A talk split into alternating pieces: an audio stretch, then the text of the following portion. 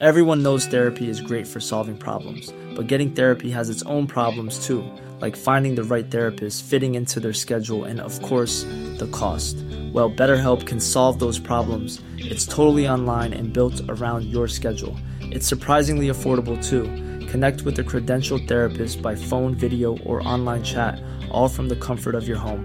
Visit betterhelp.com to learn more and save 10% on your first month. That's BetterHelp, H E L P. Heraldo Radio, la H se lee, se comparte, se ve y ahora también se escucha.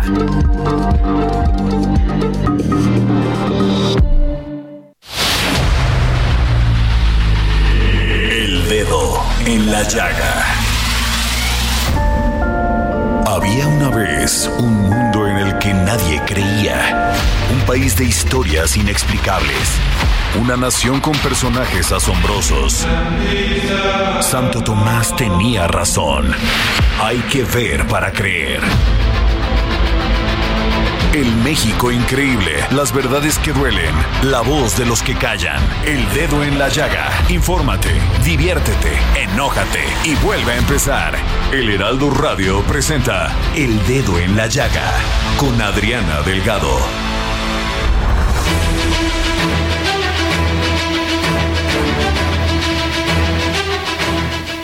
Luego de que César de Castro, abogado de Genaro García Luna, dijera que Jesús, el rey Zambada, aseguró que dio 7 millones de dólares para una campaña del presidente Andrés Manuel López Obrador, lo que rechazó el propio testigo, el mandatario anunció que analiza demandar en Estados Unidos al litigante por daño moral. Dijo, no acepto que se ponga en duda mi honestidad porque es lo que estimo más importante en mi vida. Además de que no acepto, está de por medio que soy presidente de México. Ante el cese definitivo de las operaciones de Aeromar, el presidente Andrés Manuel López Obrador acusó que los dueños se fueron, al parecer, a Israel y dejaron la empresa abandonada con deudas y optaron por ya no operar, pese a que su gobierno dio facilidades para que no cerraran al no cobrarles las deudas que tenían en el Aeropuerto Internacional de la Ciudad de México, el SAT, el Infonavit y otras instancias. Y también dijo el presidente, los de Aeromar puede decir que fue una empresa mal administrada, son de esos casos en donde quiebran las empresas pero no los dueños. Es como cuando el Fobaproa, bancos quebrados, banqueros ricos.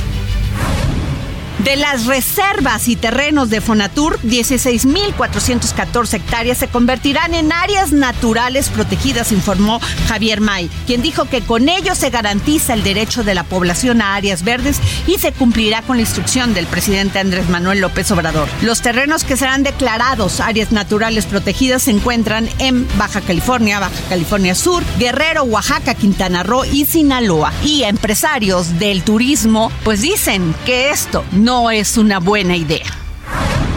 El secretario de Seguridad Ciudadana de la Ciudad de México, Omar García Harfuch, informó que se cumplieron 12 órdenes de aprehensión en contra de los implicados en el atentado contra Ciro Gómez Leiva. Precisó que cuatro de ellas fueron por los delitos de tentativa de homicidio y el resto por asociación delictuosa. De 300 feminicidios registrados en cuatro años del gobierno local, 122 víctimas murieron en espacios domésticos, indica el Atlas de la Fiscalía General de Justicia. Entre marzo y mayo de este año se espera cuatro ondas de calor que generarán temperaturas por arriba de 30 grados Celsius en el Valle de México, informó el Servicio Meteorológico Nacional. Denuncian presuntos abusos físicos y sexuales en Kinder de la Gustavo Amadero. Los padres de familia han presentado más de 10 denuncias ante la Fiscalía General de Justicia de la Ciudad de México, mismas que dicen los padres no han sido atendidas correctamente. Y en Hidalgo, alrededor de las 8 de la noche del día de ayer, estalló una vivienda en la cabecera municipal de Chapantongo, en la región del Valle de Tul Hidalgo. La casa era usada para almacenar combustible supuestamente extraído de los ductos de petróleos mexicanos. El dedo en la llaga. Como lo comentamos en la introducción de este programa, la Comisión Estatal de Derechos Humanos inició una queja de oficio por la violación de cuatro custodias del penal de Puente Grande a manos de reos el pasado 10 de febrero, con la complicidad de funcionarios que están a cargo de la torre de vigilancia donde se habría cometido los ataques de acuerdo con la denuncia que hizo la Organización Nacional de Derechos Humanos y Laborales de los Policías. Y tengo en la línea al licenciado Juan Manuel Mercado Gómez, presidente de la Organización Nacional de los Derechos Humanos y Laborales de los Policías de México. ¿Cómo está, don Juan Manuel? Buenas tardes, estoy bien, gracias por la atención y un saludo a tu público. Claro, gracias. Pues, ¿cómo se dio este hecho, don Juan Manuel? Mira, este, este evento desafortunado fue el día 10 de febrero, por la noche, a los informes que nos han dado. Cuando nos reportaron estos hechos, nosotros hicimos una, una investigación de dos días y medio, ya que contamos con todos los argumentos, por eso salimos a manifestarnos el día de ayer para decirles o pedí al gobernador que interviniera y se hiciera una investigación a fondo para establecer si se dieron las cosas no y sobre todo que nos mostraran a nuestras compañeras que estuvieran sanas y salvas, este, o si ya le hubieran dado la atención médica, psicológica, todo un seguimiento por, como personas, como seres humanos, ¿no? Y eso nos preocupó, por esto pedimos la intervención del gobernador, y el cual, lejos de decir, voy a intervenir con la investigación para dar con lo responsable o verificar si fue cierto o no, nos comenzó a atacar a nuestra organización y a mis personas para desacreditarnos, ¿no? Es increíble esto, la verdad lo que está pasando. Se supone que este penal de Puente Grande es de máxima seguridad. Este penal se encuentra en Jalisco, don Juan Manuel. ¿Cómo es posible que pasó todo esto? Por complicidad de la autoridad. Complicidad de la autoridad, este, pusieron a nuestras compañeras en esa situación y ya están los resultados. Ahorita afortunadamente ya también la Comisión de Derechos Humanos y el Congreso del Estado ya están interviniendo en la investigación. El gobernador está muy molesto con nuestra organización y con nuestra nuestra persona por haber denunciado esto o por haberlo habernos atrevido a defender a nuestras compañeras, ¿no? Y él utiliza mucho mucho la como cómo discriminar o desacreditar esta organización que nos dedicamos a defender nuestros derechos humanos y laborales. Somos personas como cualquiera, ¿sí? Pero ya basta, ya basta de, imagínate, si eso le pasó a nuestras compañeras, de por una autoridad que debe proteger el derecho de género, la vida y todo ese tipo de cosas, por eso en los últimos meses han muerto tantas mujeres aquí en Jalisco. Eso nosotros estamos llamando que es un estado fallido en la en la defensa de los de la defensa de las mujeres en Jalisco. Don Juan Manuel, eh, el señor José Antonio Pérez Juárez, director de prevención y reinserción social del Estado de Jalisco, dice que no hay ninguna denuncia de ninguna custodia. ¿Usted qué piensa? Mira, este, va a estar muy difícil que nuestras compañeras ahorita en esta situación vayan a, a denunciar. ¿Por qué? Porque no tienen las garantías y además están amenazadas de muerte ella y su familia. Es una realidad al público en general y aquí te pregunto, ¿tú irías a denunciar que están, ya un, un sistema de gobierno te está amenazando de muerte a ti y a tu familia? No, Lejos de sentirte, darte la confianza que pueden acudir, le pueden dar seguimiento, acompañamiento, no, las amenazaron de muerte. A ella su familia, ¿tú crees? Por eso este señor sale con una actitud bien soberbia, así, no, no hay denuncia. Pues, ¿cómo? Claro si no le garantizase la seguridad estando trabajando, ¿tú crees que van a ir, van a ir con ellos con plena conciencia de ir a denunciar ante una autoridad competente si tú no le garantizaste ese beneficio de protección? Claro. Entiendo perfectamente. Y usted dice que la fiscalía no ha dicho nada. Claro, no hay denuncias, pero sí hay una denuncia mediática. ¿No ha dicho tampoco nada? Nada han dicho de eso. Este, nosotros, el Congreso lo está mandando a llamar, donde le van a preguntar, ¿hubo fiesta? No, o si fiesta o no hubo fiesta, si hubo violación no hubo violación, ¿sí? Y, y tenemos a nuestro favor la ciencia, y esa ciencia, ¿cuál es? Pues los controles de confianza, ¿sí? Ah, se maneja una planilla laboral van a traer la gente al control de confianza, donde todos se van a someter a, a Todopi, para verificar si consumieron droga o no consumieron droga ese día. ¿Sí? Dos, que se somete al polígrafo para preguntar, ¿hubo violación o no hubo violación? Aquí está. Y, y el sistema que tenemos te va a dar el resultado que buscamos. Ahora, hay un sistema de circuito cerrado dentro del penal y fuera. ¿Sí? Entonces, pues que demuestren los videos de ese día. Esperemos que no lo diga el gobernador que, que ese día fallaron, decir, que, falló el sistema. Ojalá que no lo diga eso. O sea, que lo puede, que es transparente, que lo demuestre, ¿no? Claro, sin duda es un tema gravísimo, gravísimo que se dé en un penal, que se dé con la complicidad de los compañeros policías también y que hayan permitido que se haya abusado sexualmente de las custodias. Muy grave. Es, muy, muy grave, o sea, algo gravísimo. Por eso estamos pidiendo ya la intervención del gobierno federal y la intervención de la Guardia Nacional. ¿Sí? ¿Por qué? Porque este gobierno no nos está garantizando ya ahorita ni la seguridad de nosotros como personas de, denunciantes, porque estamos amenazados, estamos recibiendo amenazas de muerte increíblemente. Claro. Sí. Y solamente pedimos que se investigue. Claro. Pues muchas gracias, ah, licenciado Juan Manuel Mercado Gómez, presidente de la Organización Nacional de los Derechos Humanos y Laborales de los Policías de México. Vamos a estar muy pendientes de este tema y si me permite llamarle para estar este conociendo los nuevos este hechos que se den. Muchísimas gracias y te agradezco la atención a ti y a tu público. Gracias. Bye. El dedo en la llaga. Hola, ¿qué tal Adriana? Eh, pues sí, vaya, vaya que es un tema que al que hay que dar mucho seguimiento. Buenas tardes, yo soy Samuel Prieto aquí acompañando a Adriana Delgado en el dedo en la llaga. Pues sí, y, es que cómo es posible que eh, en un país como este, en una cárcel de máxima seguridad, sucedan estas cosas, ¿no? Es eh, de esas cuestiones que tienen mucho que ver con un país pues totalmente absurdo en muchos sentidos, ¿no? Y vamos, esa es una cuestión que, que hay que mantener siempre a la vista porque son cosas que no se pueden quedar nada más en el tintero. Eh, justamente hablando también de crimen, de crimen organizado, fíjese que eh, otro ángulo de todas estas cuestiones tiene que ver con el asunto de cómo eh, va evolucionando también lamentablemente el asunto del tráfico de las drogas.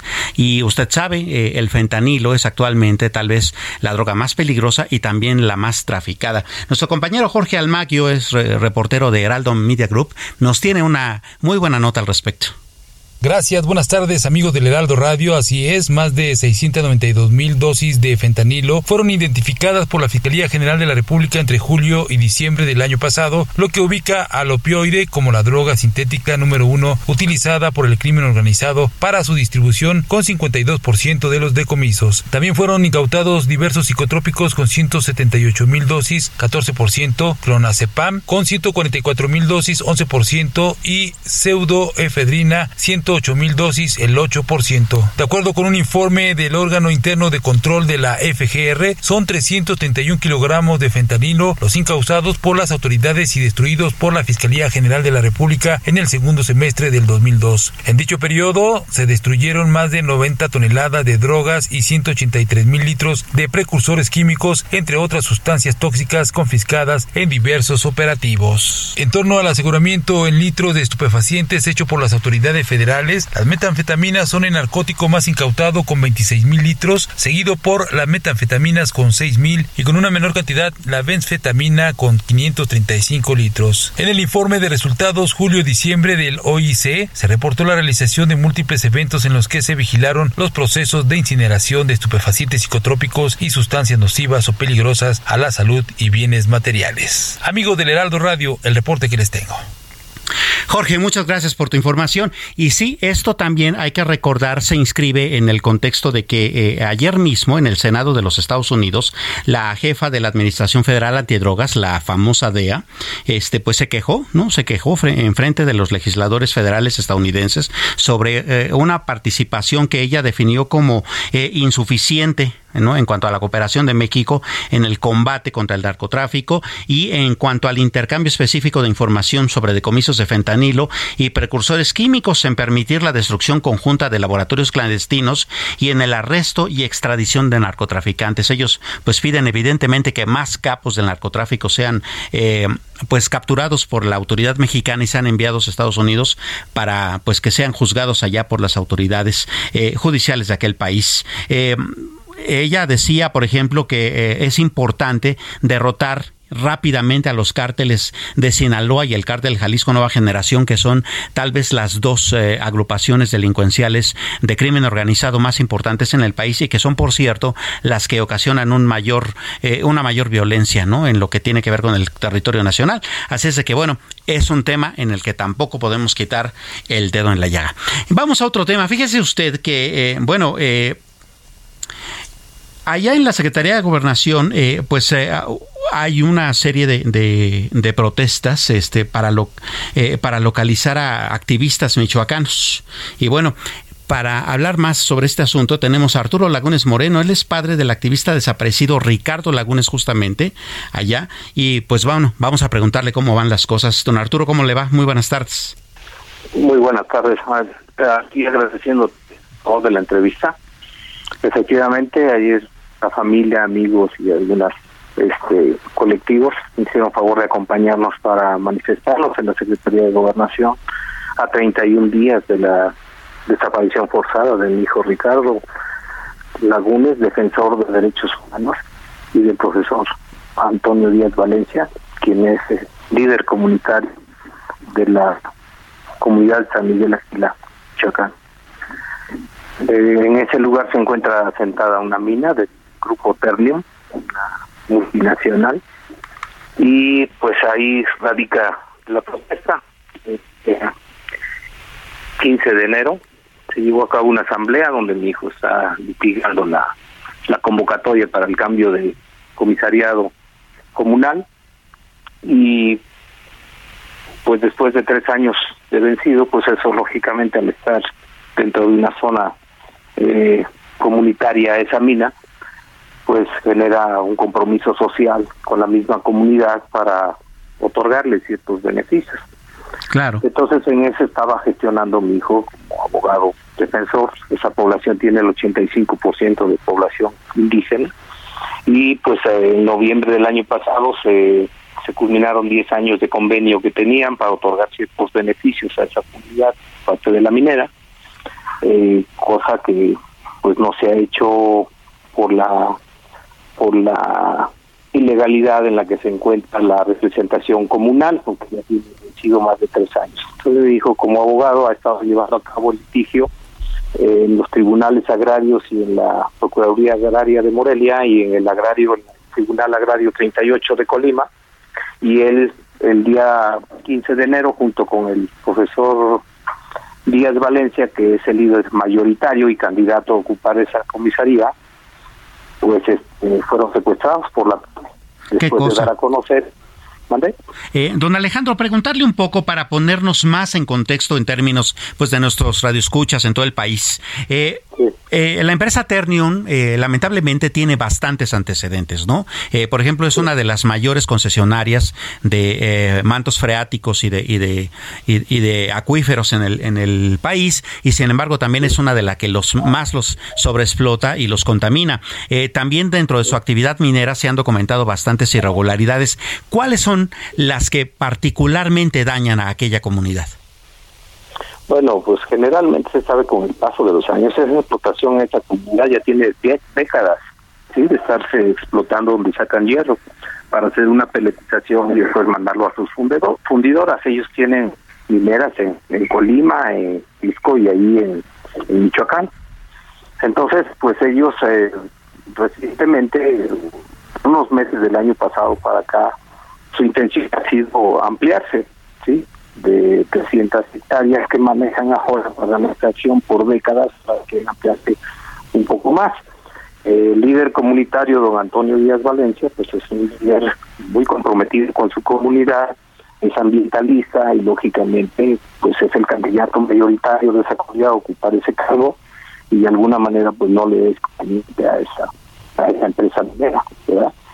Y él, en su calidad de candidato mayoritario, a Tampico hace tres años y medio más o menos para hacer las gestiones, para que se logre algo que debería de haber hecho por obligación dentro de sus funciones el Tribunal Agrario, una vez que se vence comisaría de ciudad, emitir una convocatoria para renovar democráticamente la representación ahí claro. y a través de ellos hacer eh, los convenios con la empresa para que se distribuya equitativamente entre todos los comuneros los beneficios que la empresa pueda otorgarles a ellos como parte del compromiso social que hay de del beneficio que ellos obtienen al extraer los productos de esa mina. Y pues eh, en esta no estar legalizada ese, ese comisariado pues están suspendidos los beneficios de los comuneros y la procuraduría agraria y la, el tribunal agrario no han emitido esa convocatoria cosa que que el día 15 de enero cuando ellos lo secuestran por la tarde cuando venían de regreso ya a domicilio mi hijo vive en Colima lo secuestran eso de las 7 de la noche ya casi para llegar a, Colima, en los límites de Michoacán y de Colima. Este, ellos habían dado a conocer ahí en la asamblea que ya prácticamente esa convocatoria ya iba a ser emitida. Y hay una denuncia penal de don Arturo eh, Lagunes con respecto a esta desaparición, pues básicamente de su hijo y de, y de las personas que le acompañan. Don Antonio don Antonio Valencia y mi hijo Ricardo. Así es, eh, ¿hay una denuncia penal por su desaparición? ¿Hay alguna denuncia eh, judicial en ese sentido? Sí, se levantaron al día siguiente de tener conocimiento de la desaparición. Eso fue el domingo 15, aproximadamente 7 de la noche, al día siguiente que ya tuvimos conocimiento, mi nuera, que habita ya en Colima con mi hijo y su familia, eh, levantó en el lugar de los hechos, que fue en Cerro de Ortega, Colima, el levantamiento, porque ahí apareció el vehículo. ¿sí? En Cerro de Ortega, Colima, como a 10, 15 minutos de la colindancia con Michoacán. Entonces a ella ahí en ese municipio levantó la, la demanda ante el Ministerio Público Federal y los hijos de don Antonio lo levantaron en Morelia, Michoacán, que es donde él radica con su familia. Pues vaya que esto huele muy mal, este don Arturo, justamente porque estamos hablando de intereses eh, pues bastante oscuros, ¿no? Eh, eh, de una afectación muy importante a la comunidad, pero sobre todo ya de hechos delictivos como podría ser presuntamente la desaparición forzada de pues de activistas que se dedican justamente a la defensa de su comunidad. Así es, de hecho ellos han, digo, ya tenemos 31, 32 días con hoy de su aparición. Vamos a ver una sola noticia de ninguna instancia de gobierno hasta esta fecha, ¿no? No sabemos ninguna noticia de prueba de vida, ninguna noticia referente a alguna posibilidad de encontrarlos en algún lugar. Todo el mundo está bloqueado, estamos empantanados con la situación, nos preocupa porque son gente buena, son gente dedicada a trabajar, se checan en sus antecedentes, los pueden encontrar en Google, donde sea, la trayectoria de cada uno de ellos, siempre gente comprometida con las comunidades. Mi hijo ha trabajado por más de 15 años defendiendo los derechos humanos de mucha gente y ha rescatado más de 10.000 hectáreas en el sureste de México a, a ejidos, a comuneros y es una gente que ha hecho justicia. Su nombre eso representa para la familia, para sus amigos. Claro, pues don Arturo Lagunes, si nos permite, vamos a continuar este, llamándole para seguir poniendo el dedo en la llaga hasta que haya una solución o un resultado. Le agradezco mucho que nos haya tomado la llamada. Le agradecemos su atención y muy amable. Esperemos que todo salga bien. Esperemos que sí. Pues eh, bueno, ahí lo tiene usted y es que pues sí, básicamente eh, no solamente se trata del costo-beneficio que pueda tener la actividad minera sobre una comunidad, ¿no? Sino de que ya estamos hablando de pues de intereses bastante más complicados y tal vez de, eh, de, posibles hechos delictivos, lo cual pues es bastante preocupante. vamos a una pausa, no tardamos, no se despegue, no se despegue de su radio. Esto es El Dedo en la Llaga con Adriana Delgado.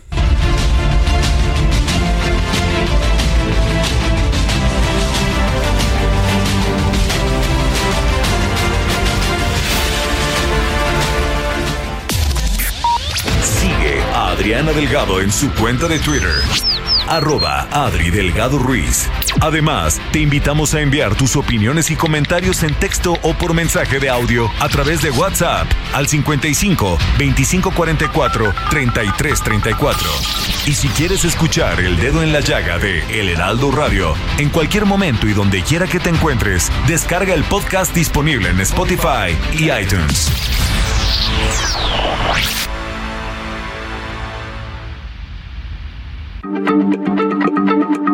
Heraldo Radio, la H se lee, se comparte, se ve y ahora también se escucha.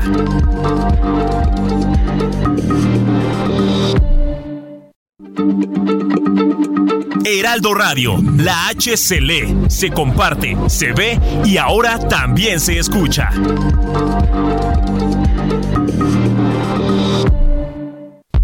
Sigue a Adriana Delgado en su cuenta de Twitter en arroba Adri Delgado Ruiz. Y envíanos tus comentarios vía WhatsApp al 55 25 44 33 34 o 55 25 02 20. Planning for your next trip? Elevate your travel style with Quince. Quince has all the jet setting essentials you'll want for your next getaway, like European linen premium luggage options, buttery soft Italian leather bags, and so much more. And it's all priced at 50 to 80% less than similar brands. Plus, Quince only works with factories that use safe and ethical manufacturing practices. Pack your bags with high-quality essentials you'll be wearing for vacations to come with Quince. Go to quince.com slash trip for free shipping and 365-day returns. 2104 Adriana Delgado entrevista en exclusiva a la senadora Xochil Gálvez Ruiz. Cuando hablas de sacar a tu madre de esa pobreza, de esa marginación, ¿cómo era tu vida? Mira, en Tepatepec era un pequeño poblado, hoy ya es mucho más grande, donde las mujeres éramos vistas como un mueble. Es más, los hombres decían una frase que a mí me encanijaba, decían, las mujeres solo sirven para dos cosas, para el petate y para el metate. O sea, esa era la visión que se tenía de una mujer. La imagen que tengo de mi madre es una mujer todo el tiempo trabajando, todo el tiempo o lavando o planchando ajeno para completar la comida, porque mi padre a pesar de que había sido un maestro rural, pues entró al alcoholismo y eso vino a darnos en la torre a toda la familia. Y entonces eh, violencia, alcohol, gritos, golpes, este, trabajábamos en Tepa, hacía gelatinas con mi madre para venderlas yo al día siguiente en el mercado. Em, no, no había un baño era una letrina, no había una regadera, había que buscar la leña, el agua para bañarnos, para eh, cocinar. Pero a mí quizá la parte más complicada es la violencia. Esta violencia brutal de la que mi madre era víctima. Los golpes, los trancazos, los insultos. Jueves, 10.30 de la noche. El dedo en la llaga, Heraldo Televisión. Oiga, sí, en efecto, no se pierda esta entrevista que es, por cierto, esta misma noche este, por Heraldo Televisión. Es el canal 8.1 acá en la capital del país y lo puede usted ver a través de su sistema de televisión de paga local, también por Sky en todo el país. Eh, no, se la, no se la pierda. Es una entrevista, pues como usted ya alcanzó a notar en esta muestra, bastante humana sobre quién es Xochitl Gálvez, quien, por cierto, es una de las más fuertes aspirantes a poder contender este, por la jefatura de gobierno de la capital mexicana en una ciudad que, por cierto, cierto, desde que hay este democracia acá, desde que los ciudadanos de la Ciudad de México elegimos a, nuestros gobernantes, pues siempre han ganado los partidos de izquierda, ¿no? Bueno, vamos a ver cómo es el desempeño de Xochitl Galvez, que por cierto tiene bastante arraigo por acá.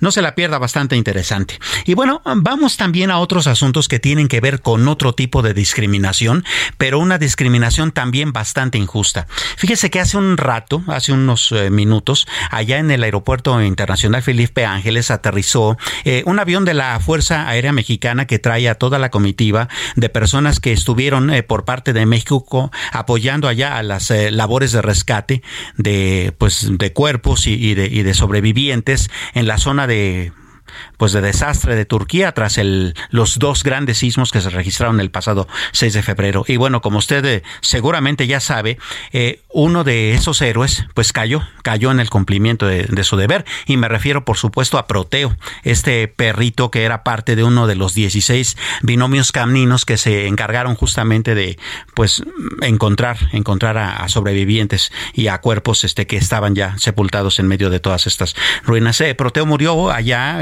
pues pues eh, producto de las condiciones climatológicas adversas en que estuvieron trabajando durante mucho tiempo. Y él pues eh, llega a, a, México, llega como todo un héroe, fue bajado del avión de la Fuerza Aérea Mexicana pues dentro de un ataúd de madera cubierto además como se hace con todo héroe por el lábaro patrio, por la bandera mexicana y fue llevado a un lugar dentro del aeropuerto internacional Felipe Ángeles en donde los soldados del ejército mexicano pues le rindieron un homenaje, un homenaje muy merecido a un héroe nacional como lo fue Proteo. Y bueno, justamente de eso habla la columna de Adriana Delgado eh, de esta semana en el Heraldo de México y ella habla justamente de esa gran injusticia, ¿no? Mientras hay perritos como Proteo que salvan vidas y que rescatan personas, muchos humanos somos tan inhumanos que tratamos mal a los perros. Escuche usted. Soy Adriana Delgado y esta es mi columna para el Heraldo de México impreso. Humanidad canina y la humanidad. La grandeza de una nación y su progreso moral puede ser juzgado por la forma en que trata a sus animales.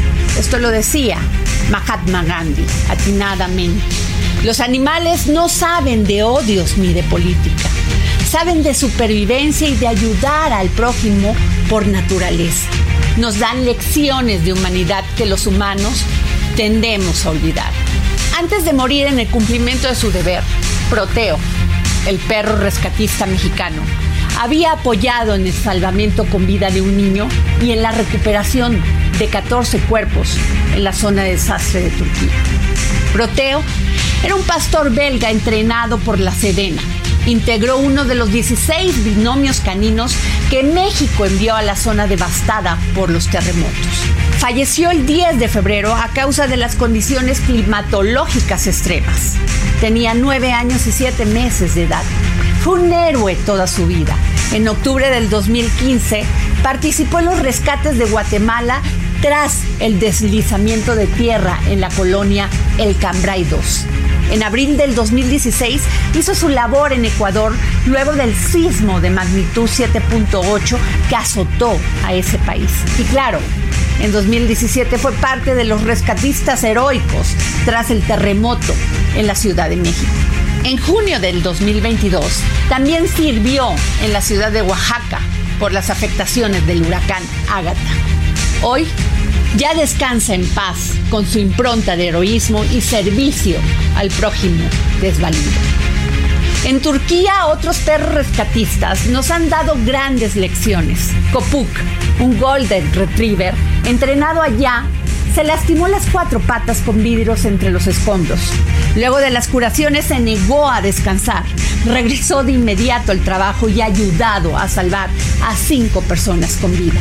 ¿Y los humanos? Bueno, nada más en la capital mexicana, del 2020 al 2022, el Consejo Ciudadano para la Seguridad y Justicia recibió más de 17.600 reportes por maltrato animal. De ellos, el 87% relacionados con perros. El INEGI documenta que México ocupa el tercer lugar latinoamericano en maltrato animal y el primero en perros callejeros. La organización Animal Naturalis sostiene que aquí siete de cada 10 animales domésticos sufren maltrato y al año mueren aproximadamente 60 mil por esa causa. ¿Quiénes son más humanos? ¿Los animales o las personas? El maltrato a un ser indefenso es la peor bajeza. Más aún, es un factor que predispone a la violencia social y familiar. Un círculo vicioso cada vez más inhumano. Se ha normalizado lastimar a las mascotas no solo físicamente, sino también abandonarlas, privarlas de alimento, descuidar su salud, dejarlas al interperie en azoteas o amarrarlas. Tan solo en este año hubo una reducción del 60% en el alimento para los caninos que ayudan en tareas de rescate de la Marina. Las 32 entidades federativas tipifican el maltrato animal en sus leyes y códigos penales con penas que abarcan desde multas hasta cárcel, pero queda claro que en la práctica son mayormente letra muerta. Un gran problema es la dejadez de legislar y hacer política pública solo por imagen y no por fondo. En vez de campañas amplias de vacunación y esterilización o educación y concientización sobre el cuidado animal, solo aumentan las penas, lo que termina siendo nada en un país donde la impunidad es lo que domina. En julio del 2021, el Estado de México, gobernado por Alfredo del Mazo, aumentó de 4 a 9 años de cárcel la sanción por maltrato animal. Aún así, hace pocas semanas, un centro canino en Zumpango fue cerrado por tener 35 perros hacinados enfermos sin alimentación ni agua y además una fosa clandestina con muchos canes, varios de ellos insepultos. ¿Cuántos detenidos hubo en este operativo? Ninguno. La justicia llega solo en casos aislados, como en el caso de Querétaro, donde un hombre fue sentenciado a 10 años de prisión por envenenar a Atos y Tango, dos perros rescatistas de la Cruz Roja. ¿En dónde está la humanidad? Pues sí, en efecto, esa es una pregunta que vale mucho la pena hacerse cada uno de nosotros. Oiga, somos el primer país en toda Latinoamérica que tiene más perros en la calle, más perros callejeros. Somos el tercer país en este continente este, que tiene un gran problema de maltrato animal en los eh, animales de casa. 60 mil perros mueren al año por maltrato de sus amos y, de las familias en las que viven. Eso es muy lamentable porque, como bien nos comenta Adriana Delgado, esto no solamente tiene que ver con un problema de inhumanidad hacia eh, las demás especies que viven en este planeta y de las que nosotros somos responsables como raza humana, sino que también eso abre la puerta a la violencia entre la familia misma y a la violencia social. ¿Por qué? Pues porque la agresión simplemente eh, eh, crece como una bola de nieve y pues es parte de esta descomposición social de la que ahora pues eh, mucho padecemos acá en México. Sería bueno de repente pues llamar un poco a la reflexión en ese sentido. Bueno, pero por lo pronto vamos a las calles de la Ciudad de México, ahí cerca del aeropuerto donde está nuestro compañero Alan Rodríguez, él es reportero de Heraldo Media Room Group. Alan, ¿cómo estás? Buenas tardes. Hola, ¿qué tal, Samuel? Amigos, muy buenas tardes. Como ya lo mencionas, nos encontramos cerca de la Terminal 1 del Aeropuerto Internacional de la Ciudad de México, exactamente en el cruce de la Avenida Capitán Carlos León y la zona del circuito interior, en donde en estos momentos y desde la una de la tarde se encuentra afectada la circulación para todas las personas los pasajeros, los usuarios del aeropuerto, la Terminal 1, se encontrarán con un bloqueo intermitente, aproximadamente eh, 60 personas integrantes del movimiento por la verdad y la justicia de los desaparecidos de la guerra sucia de los años 60, 70 y 80, quienes están realizando estos cortes para solicitar la atención del subsecretario de Derechos Humanos, Carlos Encinas, para que les ayude a que les devuelvan el apoyo de alimentación a familiares de víctimas, el cual les fue retirado hace algunos meses y por el cual están realizando esta manifestación. Ya hace unos minutos se acercó personal de gobierno de la Secretaría de Gobernación precisamente para ofrecerles una reunión eh, que estaría agendada en las próximas horas sin embargo, será hasta que llegue un representante más de esta zona de, de, gobernación que ellos determinarán si se retira este bloqueo o si permanecen afectando, como le repito, la circulación de los usuarios de la Terminal 1 del Aeropuerto Internacional de la Ciudad de México. Para las personas que tienen algún vuelo programado que se encuentran en esta zona, tomen en consideración que la reapertura de los vehículos de la circulación se da cada 20 o 30 minutos y bien para todas las personas que se encuentran afectadas, hay por parte de tránsito de la Secretaría de Seguridad Ciudadana apoyando en la movilidad, llevando a las personas de manera gratuita desde el punto del bloqueo hasta cualquiera de las puertas de la Terminal 1. Es el reporte que tenemos. Pues vaya que el problema entonces principal va a ser llegar justamente al punto del bloqueo, ¿no? Eh, porque pues básicamente toda la vialidad está cerrada. También habría que recordarle a nuestros eh, eh, radioescuchas que estén por esa zona o que deseen llegar al aeropuerto que está el metro terminal terminal aérea, justamente ahí a la, a la entrada de la Terminal 1. Es correcto, esta sería una de las mejores opciones de movilidad, ya que como lo mencionas, desde la zona de el, prácticamente pues de Calzada Ignacio Zaragoza, el tráfico está bastante pesado, complicado para quienes van a la Terminal 1 o bien se dirigen hacia la zona de Oceanía o La Raza. Pues vaya que Vaya que es una tarde complicada en la zona. Este, con mucho cuidado, Alan Rodríguez, muchas gracias por tu reporte. Continuamos al pendiente. Muy buena tarde. Buena tarde. Y bueno, ya que estamos en esos asuntos aeroportuarios, bueno, la nota, eh, digamos, económica importante de, estas últimas horas es justamente la quiebra de Aeromar. Usted sabe, esta aerolínea que el día de ayer eh, decidió eh, terminar por completo sus operaciones acá en México. ¿Qué es, ¿Qué es Aeromar? Bueno, era una aerolínea realmente, pues digamos, de tamaño mediano, eh, pequeño. Sin embargo, esos problemas financieros se habían estado eh, acentuando en, los últimos eh, meses. Aeromar se cierra sus operaciones con una deuda de aproximadamente 6 mil millones de pesos, sin contar los intereses, por supuesto. Y estamos hablando, por ejemplo, de 3 mil 500 millones de pesos que le deben al Servicio de Administración Tributaria, es decir, impuestos. le deben 522 millones de pesos al aeropuerto, al Aeropuerto Internacional de la Ciudad de México, 74 millones al, organismo este de Aeropuertos y Servicios Auxiliares, que es el que administra buena parte de la actividad aeronáutica en el país, y le deben también, fíjese usted, 105 millones de pesos a sus 600 trabajadores, que por cierto, no solamente están perdiendo su empleo, sino se quedaron sin todo ese ingreso que les quedaron a deber y ahora están en el limbo porque pues no sabemos cómo vaya a parar esta situación. Eh, le cuento muy rápidamente, Aeromar tenía eh, vuelos a 21 destinos nacionales, eh, em, volaba a destinos importantes y además a tres internacionales.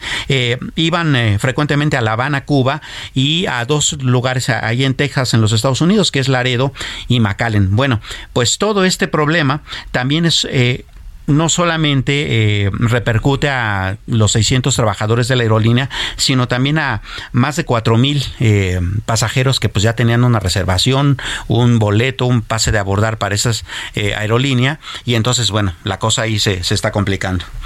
Ángel Arellano. Hola, ¿cómo estás Samuel? Buenas tardes, buenas tardes a usted que nos sintoniza. Bien, lo dice Samuel, esta aerolínea que tenía operaciones desde 1987 y pues que eh, se reconocía como una aerolínea regional. Eran muy característicos, son muy característicos sus aviones, ¿no? Con las hélices. Sí, claro, son los únicos que sí hacían. Ajá, exactamente. ¿Alguna vez tuviste oportunidad de, viajar en Aeromar? Alguna vez tuve oportunidad de viajar en Aeromar mientras este reporteaba, eso ya tiene un tiempo. Y fíjate que incluso fue una experiencia bastante rara, porque recuerdo que veníamos en un vuelo eh, ya de regreso de alguna cobertura noticiosa hacia la Ciudad de México y alguno de los motores pues como que empezó a sacar un mito. ¿Qué pasó con las películas? Sí, nos, eh, pues eh, evidentemente hubo un aterrizaje de emergencia en un aeropuerto cercano.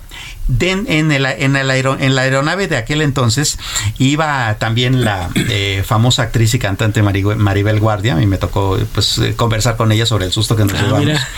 Y este, lo muy, lo muy curioso está en que, pues como a las dos horas, nos dicen ya pueden regresar al avión, ya nos podemos ir. Y ya estando en el avión, pues buena parte de los que íbamos conversando sobre el incidente dijimos, a ver, nos subimos al mismo avión, ¿no? Es el mismo. Pero pues bueno, así las cosas, ¿no? ¿Qué tal, eh? Pues con esa, esa experiencia, mi querido Samuel. Fíjate que a propósito de este tema, hace algunas horas el procurador del consumidor, Ricardo Sheffield, subió, subió un, video en donde especifica que aquellos pasajeros que se quedaron con boleto en mano tras el cese de operaciones de Aeromar, pues están invitados a sumarse a una acción colectiva que va a presentar la Profeco. Vamos a escuchar parte de lo que dijo hace unas horas el procurador Ricardo Sheffield a los 4.900 pasajeros y pasajeras de Aeromar que se quedaron con boleto en mano y que son los que lo habían comprado desde hoy hasta noviembre de este año, los invitamos a que se metan a la página de Profeco www.profeco.gov.mx o que llamen al teléfono del consumidor 55 55 68 87 22 y por favor ahí presenten la información de su boleto para poderlos incluir en una acción colectiva en la que ya se tiene una resolución favorable para las consumidoras y consumidores y es algo muy fácil de hacer, con eso rescatarían lo que pagaron por el boleto, más 20% de indemnización por la vía judicial.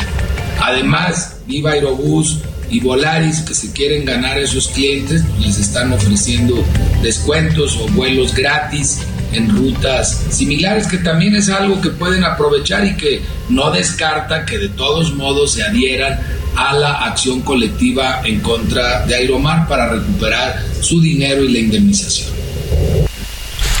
Pues ahí está lo que dice el procurador, hay que acercarse a la Profeco, pues son las opciones que le quedan. Imagínate tú con tus boletos en la mano, ya le vacaciones, todo, reservaciones. O incluso un viaje de negocios, ¿no? Negocios, que de repente también es importante, ¿no? Sí, entonces, este, pues acérquese a la Profeco. No, eh, ahí está abierta, porque a veces que los usuarios se quedan y voltean y ¿quién me ayuda? Aquí ya le abrió una puerta al menos el procurador, así que es una opción, Samuel. Sí, por supuesto. Fíjate que hablando justamente de este problema, que eh, de repente hay que ver las cosas con un poquito más de zoom back, ¿no? Como decimos eh, en los medios de comunicación. alejarse para ver el panorama Para ver el panorama completo, ¿no?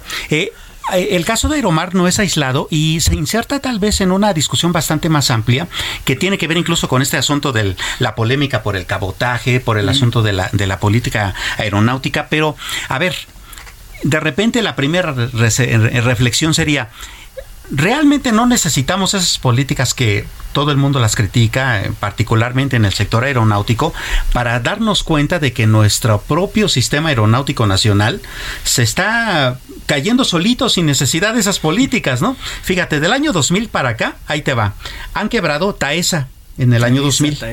En el 2007 Líneas Aéreas Azteca.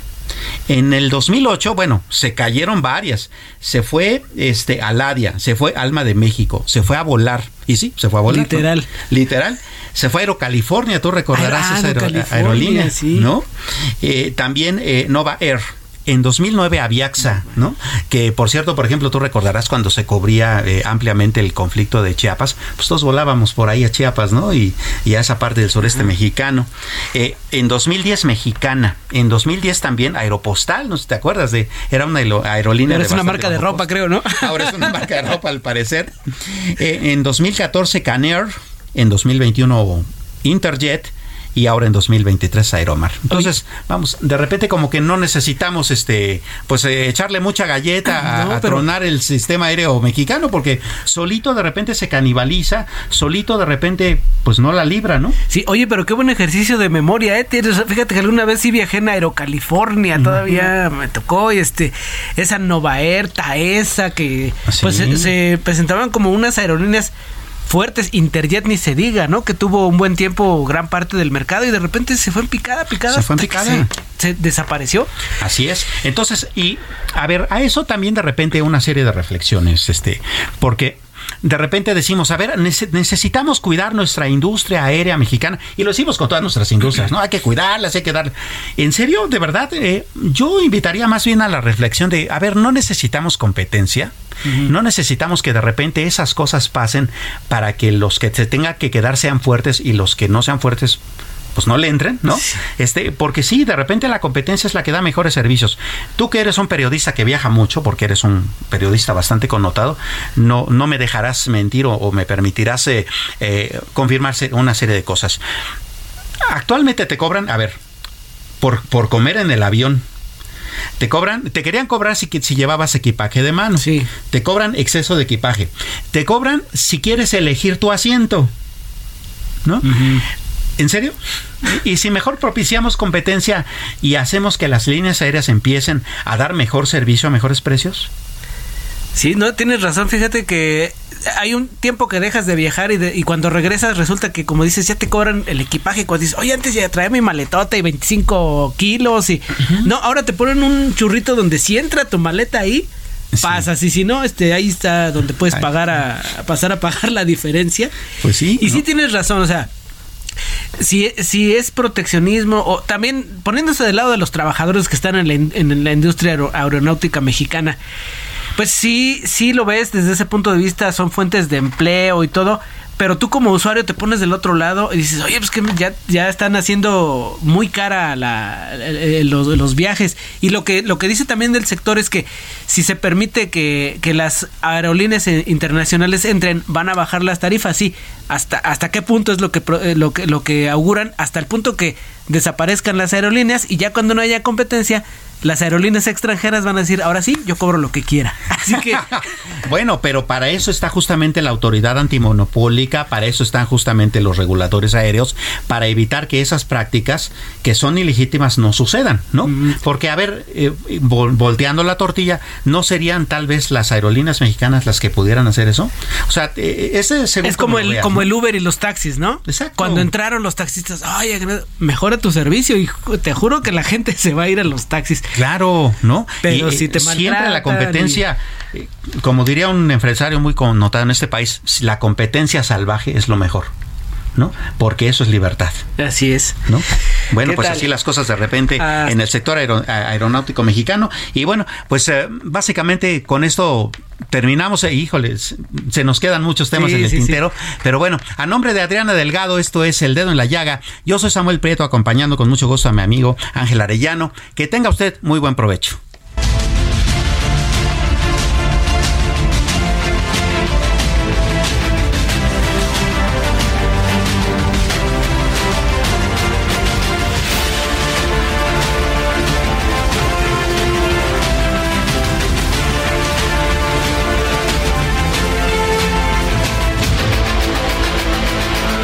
Heraldo Radio presentó El Dedo en la Llaga con Adriana Delgado.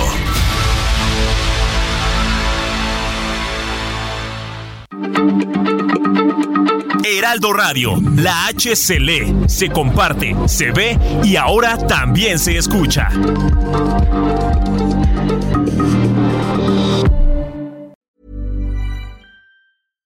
Hey, it's Paige DeSorbo from Giggly Squad. High quality fashion without the price tag. Say hello to Quince. I'm snagging high-end essentials like cozy cashmere sweaters, sleek leather jackets, fine jewelry, and so much more. With Quince being 50 to 80% less than similar brands.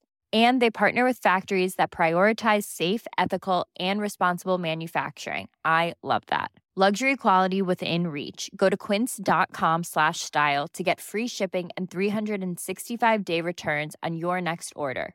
Quince.com slash style.